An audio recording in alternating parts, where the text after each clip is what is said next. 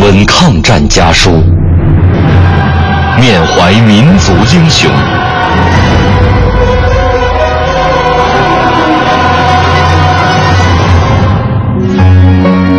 纪念中国人民抗日战争暨世界反法西斯战争胜利七十周年文艺之声特别节目《难忘的抗战声音》家书篇。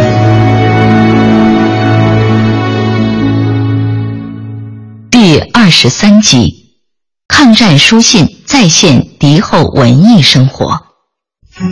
一九三八年一月，在以国共合作为核心的抗日民族统一战线的推动下，国民政府军事委员会成立政治部，周恩来任副部长。四月，成立以郭沫若为厅长的第三厅，主管抗日宣传动员工作。着手收编组建抗日宣传团体。八月，在武昌正式成立十个抗敌演剧队、四个抗敌宣传队和一个孩子剧团。在授旗仪式上，周恩来亲临讲话，他号召全体队员们到前线去，到民众中去，为抗日战士和广大人民服务。当时各队一般二十人左右，队员都很年轻。除了孩子剧团，平均年龄在二十岁上下。各队都实行供给制，除衣食由队里供给外，一律都发给生活费两元，生活比较清苦。一九四三年，剧宣四队队长魏万清给原抗战二队队长何巨时常书信往来，信中除了互诉衷肠，还介绍了很多演剧队的抗日宣传活动。再现了当时西南大后方的抗战戏剧文化。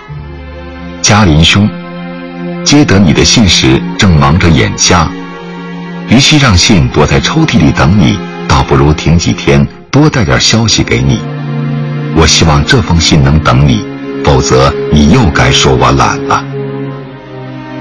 家已如预定计划在十月十五至二十四日演出了，各方面都没剧本。话是这样说的：钱捐出近五万元，自己剩了些用具，戏没有大漏洞。演出虽只有一两个较过去有显明的成就，但都平均整齐，没有太突出和落后的现象。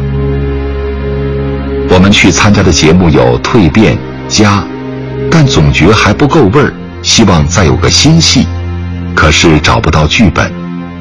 从报上知道重庆演出戏剧《春秋》，已写信给于玲要剧本，但他们也许很忙，不一定马上能寄来。请你费心找一个寄来，那就感得无涯了。剧宣队被改编后，在桂南一带为军民巡回演出，这期间排演了《蜕变》《家》《大明英烈传》等剧。一九四四年夏秋。全队随十万人前桂大撤退，辗转于贵阳安顺一带，仍坚持演出，直到迎来抗战的胜利。本节目内容由中国人民大学出版社二零一五年五月出版的《抗战家书》改编。网络回听，请登录央广网“难忘的抗战声音”专区。